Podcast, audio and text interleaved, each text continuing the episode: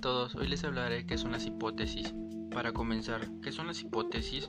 Las hipótesis son suposiciones de cosas que explican no basadas en pruebas para poder explicar racionalmente o fundamentarse en la causa real de hechos, como también son guías para una investigación o estudio. Aunque no en todas las investigaciones cuantitativas se plantea las hipótesis, depende de un factor esencial en una investigación se puede tener una, dos o varias hipótesis dependiendo del tipo de estudio al cual se aplica.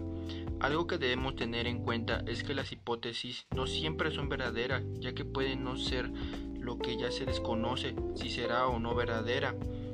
Unas características que tiene la hipótesis que debemos tener en cuenta es, para empezar, las hipótesis deben estar basadas en la realidad, como también se ha apreciado en lo social en la variedad las hipótesis deben ser exacto o más preciso.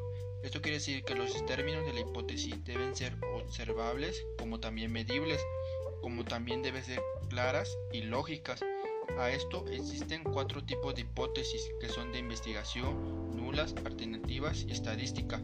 Ya para terminar con todo esto, la finalidad de la hipótesis son guías de investigación en el enfoque cuantitativo que nos ayuda a saber lo que tratamos de buscar o de probar, ya que tiene una función descriptiva y explicativa y esto es lo que favorece a la hipótesis. Eso sería todo de mi parte.